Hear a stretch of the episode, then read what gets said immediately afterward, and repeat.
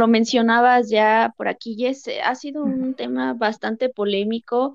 No conocemos con certeza, es una realidad eh, pues nueva, en la cual no tenemos un antecedente histórico antes de la pandemia y el regreso a clases. Entonces, creo que sí nos, nos estamos enfrentando a algo nuevo. En mi visión profesional y personal también, creo que es importante apoyar este regreso a clases presenciales, porque el COVID-19, pues se ha vuelto una enfermedad endémica con la que vamos a estar viviendo día con día. No vamos a eliminar el virus, ya se vio, ya nos echamos un año y medio este, en casa, en clases virtuales, y digo, hemos salido de alguna o de otra manera de, de esta situación, pero al final del día nos estamos viendo, yo pienso, que un poco avasallados ya por todo este rezago educativo, y aparte del rezago educativo, la situación socioemocional y psicológica que está teniendo en nuestros niños y niñas adolescentes. Entonces, creo que, el sistema híbrido pues nos puede servir si lo vemos del lado positivo al hecho de que el ser humano es social por naturaleza y necesita eh, de alguna manera volverse a involucrar en estos ambientes. Las aulas educativas se hicieron para socializar los conocimientos, los aprendizajes. Y hay veces que estamos en casa frente al, al monitor, frente a la computadora, y bueno, lo que aprendes, pues ya es para ti.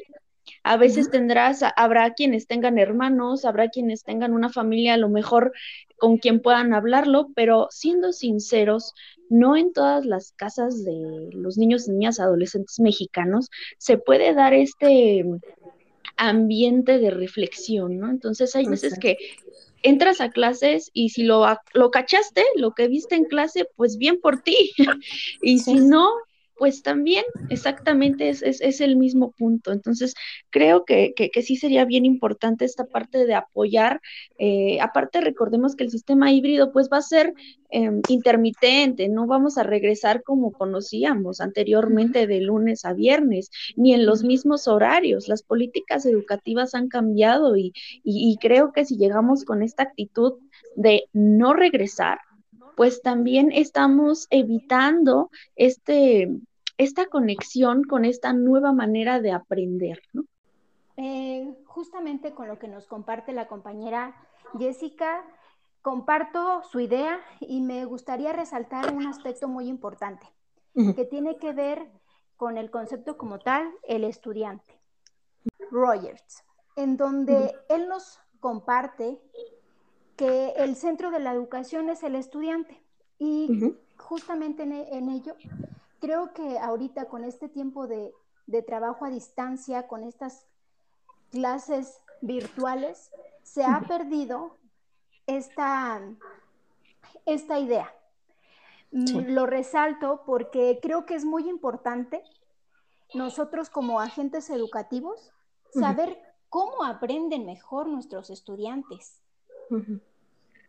¿Cuáles son las, las herramientas que mejor les funcionan?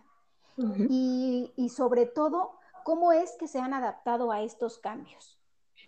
Y algo muy importante que tiene que ver el cómo se sienten con toda esta situación que, de alguna manera ha, ha, impactado de manera significativa en la estructura social. Otro punto importante, eh, eh, haciendo referencia a lo que Roger nos comparte es sobre los principios básicos de la enseñanza y del aprendizaje, donde pues él nos comparte que estos principios tienen que ver con la confianza en las potencialidades humanas, con el aprendizaje participativo, con la autoevaluación, con la pertinencia del asunto que va a ser aprendido o va a ser enseñado. Y sobre todo, el aprendizaje del propio aprendizaje. Creo que eso es algo muy, muy relevante y, que, me, quería resaltar en este, en este punto. Pero también hay otros aspectos que, tienen que, que, han generado un impacto y que han, han dejado y que van a dejar huella en, en la historia. eh, hay que tener en cuenta que, el sector educativo era uno de los más atrasados en el tema de transformación digital.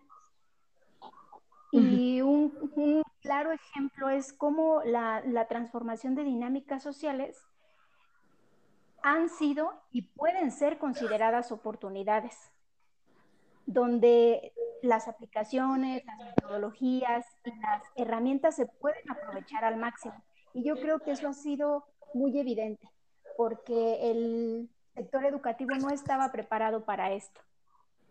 Obviamente, esto es y va a ser acompañado de la creatividad, donde los docentes y todo aquel eh, eh, integrante del sector educativo va a enfrentar o están enfrentando un reto que tiene que ver con esta virtualidad, con esta tecnología.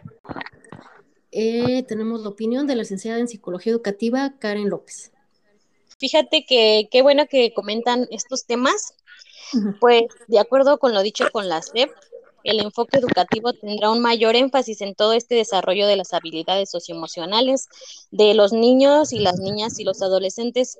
También recordando el modelo híbrido que consiste el regreso a estas clases semipresenciales, en donde vamos a unificar la práctica de nuestras habilidades digitales junto a las estrategias de las metodologías en clases presenciales gustaría por ahí añadir algo bien importante que, se me pasó y ahorita escuchando a mis compañeras y, colegas, eh, me parece importante resaltar y es que conforme lo que también mencionaba Carl Rogers era que el alumno debía ser libre, creativo y algo bien fundamental que, que es importante ahorita en estos momentos, relacionarse con los demás.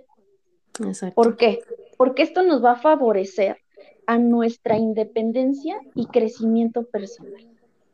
O sea, esa frase que leí de Carl Rogers me deja pensando, la verdad, lo importante que va a ser centrarnos en el individuo, en el ser humano como tal, porque un año y medio se dice fácil de escuela digital, pero esto pensado a manera histórica educativa deben ser seguramente pues por ahí lo había escuchado con mi colega Belén, más de 10 años de rezago educativo. Entonces, creo que, es bien importante, no quiero, no, aquí no se obliga a nadie a que digan, sí, vamos a regresar todos a la escuela, pero sí a esta reflexión de lo importante que es eh, salir también de esta zona de confort en la que ya nos sentimos, porque ahorita también estamos en, en, casa y estamos encerrados y eso nos vuelve eh, no débiles, no quiero decir como tal un ser humano débil, pero sí un ser humano que está eh, en una zona de confort que no va a permitir que el aprendizaje llegue a una practicidad. ¿no? Es importante ya adaptarnos a esta nueva realidad y, salir adelante, porque los trastornos psicológicos que estamos viendo también en, nuestros adolescentes, sobre todo en nuestros niños, eh, es, muy fuerte ver cómo hay incluso trastornos alimenticios en los que los niños no quieren comer. ¿Por qué? Pues porque no tienen la misma activación física, están en casa todo el día porque no tienen socialización, porque eso es lo principal para, para tener ideas, para tener ganas, para querer hacer algo, poder estar con alguien más y poder, ¿de qué me sirve tener todo el conocimiento si es para mí, si es mío, ¿no? Entonces creo que, creo que eso es importante ya, de alguna manera, no obligar a nadie, pero sí adaptarnos e ir perdiendo el miedo, porque también hay mucho miedo dentro de todo esto, ¿no? Exacto. Sí, sí, pues sí, como, como dices, ¿no? Poco a poco que, la gente, pues hay que ir saliendo, ¿no? Hay que ir saliendo, hay que ir conviviendo con más gente, hay que ir perdiendo el miedo, como bien lo comentas, y pues totalmente de acuerdo.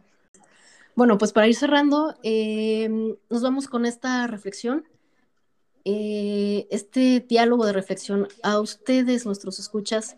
El regreso a clases será para todos, ya sea desde tú como padre de familia, o tú como maestro, o tú como alumno, o ustedes como institución, los, los espacios de enseñanza-aprendizaje se pueden generar en todos los medios, a través de metodologías adaptadas a las realidades diversas que pues ya venimos viviendo dentro del territorio nacional, ¿no?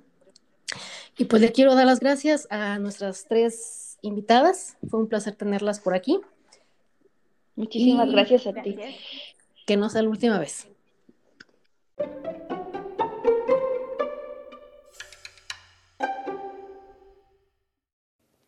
Este espacio de estudio deberá realizarse entre la madre y el paciente o en todo caso entre la abuelita y el paciente ya que esto generará la conexión y la cercanía por medio de un objeto material podremos observar desde el momento en el que tenemos que comunicarnos para saber en qué área de la casa tenemos que realizar este espacio de estudio, en qué momento se debe realizar el espacio de estudio cuando nos ponemos de acuerdo para ir a hacer algunas compras que necesitemos del material o para con el material que tenemos en casa estar trayendo, construyendo y realizando las diferentes actividades que permitirán empezar a construir este espacio de estudio.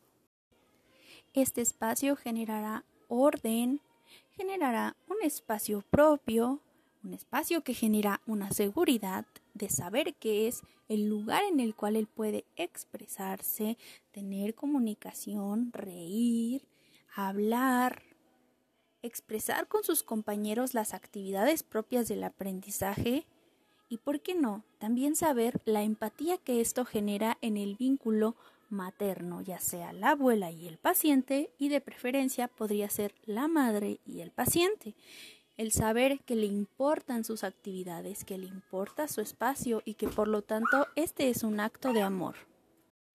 La simbología que contextualice este espacio de estudio deberá estar representada por libros, libretas, lapiceros, el calendario escolar, un espacio para la mochila, un espacio para el celular o dispositivo, el cual en esta nueva educación híbrida semipresencial, el dispositivo, ya sea computadora o celular, es de suma importancia para las actividades propias del aprendizaje escolar.